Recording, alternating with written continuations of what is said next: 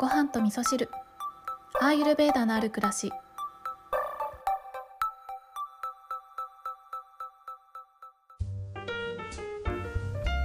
こんにちは。土井京子です。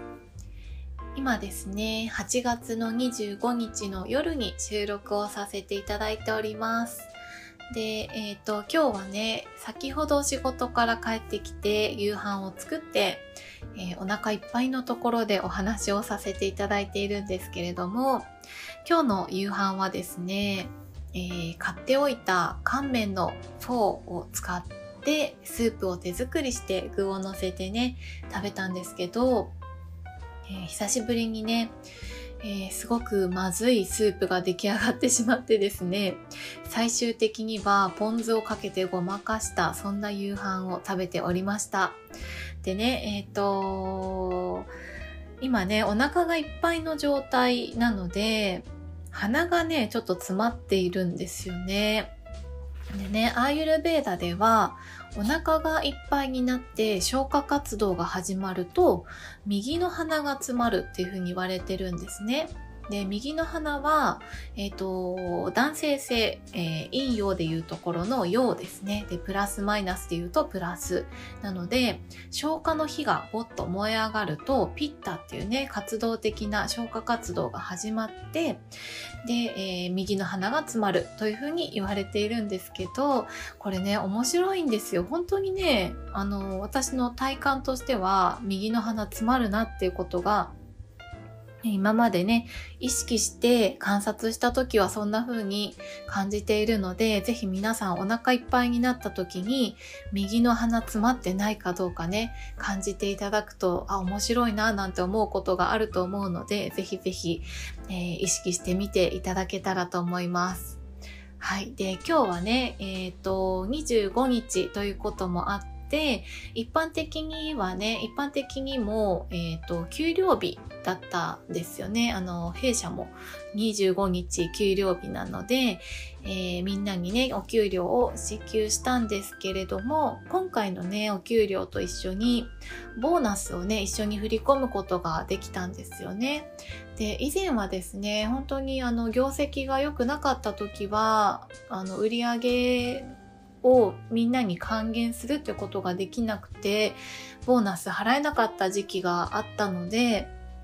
あの、こうやってね、ボーナス払えるっていうことがすごくね、喜びなんですよね。感謝の気持ちとしてみんなに還元できるっていうことが本当に嬉しくて、毎回ね、このボーナスの時期には相方の社長とね、えー、いつもね、あんまり顔を合わせることないので、LINE でやり取りするんですけど、今回もみんなにボーナス払えるね、みんなには本当に感謝だよねっていうことをね、メッセージでやり取りをしているんですよ。みんなにはね、あんまりちゃんと伝えられてないところもあるんですけど、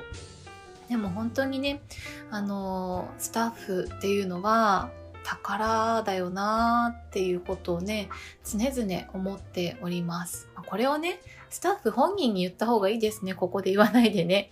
はい。では、今日の本題いきたいと思うんですが、えー、今日はですね、月経のお話をしたいなと思うので、えっ、ー、と、男性の皆さんはね、ちょっとピンとこないようなところがあると思うんですけれども、まあね、あの、月経っていうと、なんか大変そうだなって思ってくださってる男性の皆様もいらっしゃると思うので、えー、ぜひね、女性のことをちょっと知っていただくきっかけとしてね、あ、そういうこともあるんだな、みたいな感じで聞いていただけたら嬉しいなと思うのと、あとは、えー、現在ね、月経がある女性の方に関しては、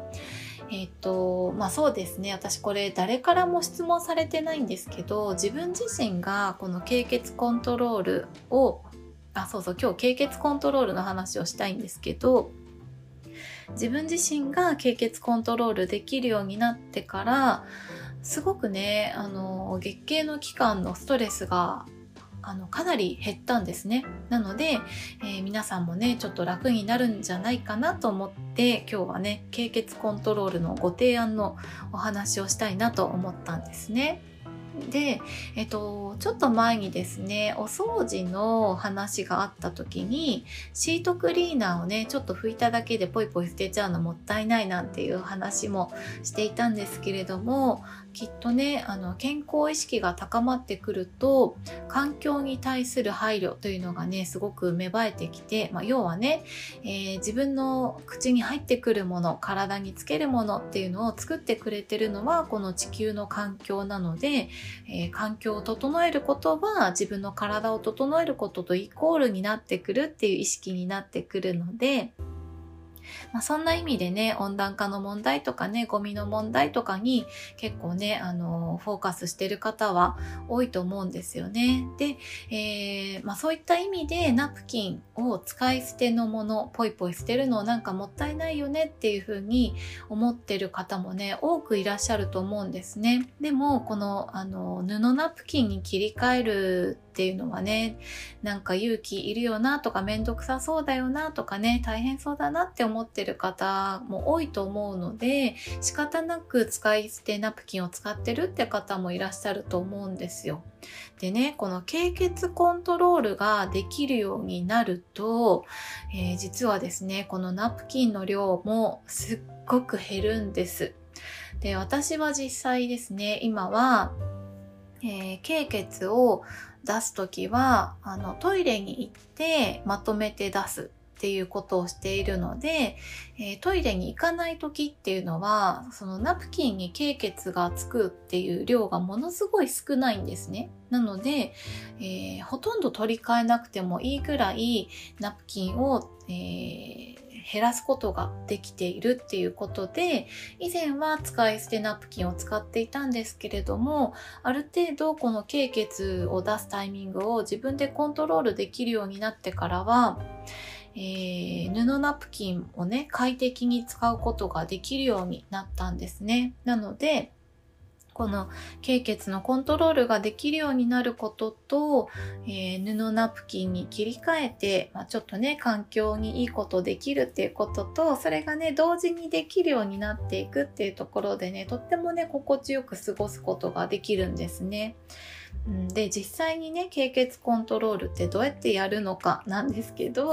もう本当にね誰からも聞かれてないことを今日はペラペラ喋ってるんですけれどもなんかでもえーと、私はですねこの経血コントロールって言葉を知らなかった時からね、えー、ちょっと気がついたんですよ。なんで便とか尿とかは自分の意識でね、まあ、えっ、ー、と、ちょっとね、えー、トイレ行きたいなっていう気分が起きてトイレに行って出すっていうのがね、便とか尿じゃないですか。でもなんか月経血の場合はねあの経血だけはなぜ垂れ流しなんだろうなってことがすごく疑問だったんですよね。でその疑問を持った時にいや待てよと思ってなんかこれって、えー、トレーニングしたらできるようになるんじゃないかな我慢できるようになるんじゃないかなってねすごく、えー、勘がね働いたんです。で実際に、えー、やってみたんですよ。まずは意識するところから始めたんですね。今出すべきなのか、えー、今は出すべき時じゃないっていう時は意識して今は出さない時だよっていうのを自分のこう体に言い聞かせていたんですね。で、トイレに行った時に今出す時だよってことでちょっと力を入れて出すっていうことをするっていう、まずは意識から意識とこの体っていうのを連結させるところから始めたんですよ。そしたらね、ね、これずっと積み重ねてたらね、ちょっとずつできるようになってくるんですよね。で、あの、思い返してみるとですね、やっぱり赤ちゃんの時は、えー、便も尿も垂れ流しでおむつがないとっていうね、状態だったのが、いつの頃からか、あの我慢するっていうことを覚えてでその時もきっとね意識が先だったんじゃないかなって思うんですよね。もう赤ちゃんじゃないからおむつしたくないなみたいな意識が出てきてで、えー、トイレで、えー、と、そう、便とか尿はトイレでするものだっていう意識が芽生えて、で、それに伴って我慢する筋肉っていうのがついて、で、自分でコントロールできるようになるって、そんな順番だったと思うんですけれども、まあ、ちょっと記憶がね、もうほとんどないですけれども、でもこの月経のね、経血も、そんな風にコントあの、トレーニングしていくことによって、出す時と出さない時っていうのを体がね、ちょっとずつ覚えてくれるようになってきたんですよ。なので、えー、月経をね、楽にしたいっていう方たくさんいらっしゃると思うので、ぜひぜひね、まずは意識するっていうところから始めていただくとね、ある日、あ、こういう感覚かっていうね、感覚をつかめてくる時が来るので、えー、ぜひね、チャレンジしてみていただきたいなと思ってね、今日はこんなお話をさせていただいたんですが、まあ、えっ、と、経血に関してはね、アイルベーダでは、ピッタが高まると経血がたくさん出るっていうふうに言われてるので、例えば、えー、ご飯をたくさん食べた後っていうのは消化の日が働くのでピッタが高まるんですね。体もちょっとね、ポポカポカしたりとかすると思うんですけど、この体がポカポカっていうのはピッタが高まってる状態なので月経血もえー、出るタイミングというふうに考えていただいていいと思うので、まあ、運動した後ね、体がポカポカしてたり、えー、ご飯食べた後、体が暖かくなったりしてる時は、経血が出やすい時だから、そういうタイミングでね、トイレに行って出すとかね、そんな風に、えー、まあ、予備知識もあるとちょっとやりやすいのかなとは思うんですよね。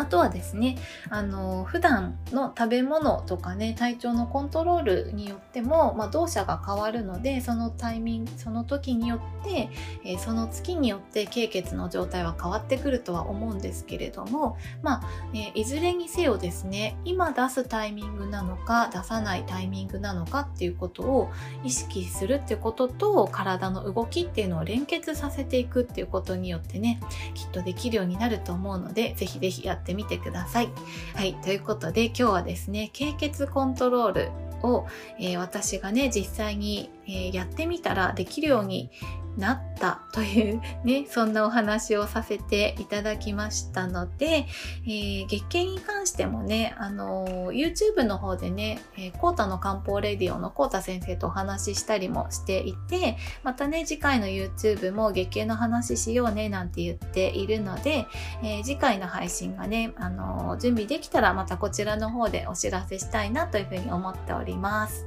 はい。ということで今日は経血コントロールのお話でした。えー、今日も聞いていただきましてありがとうございます。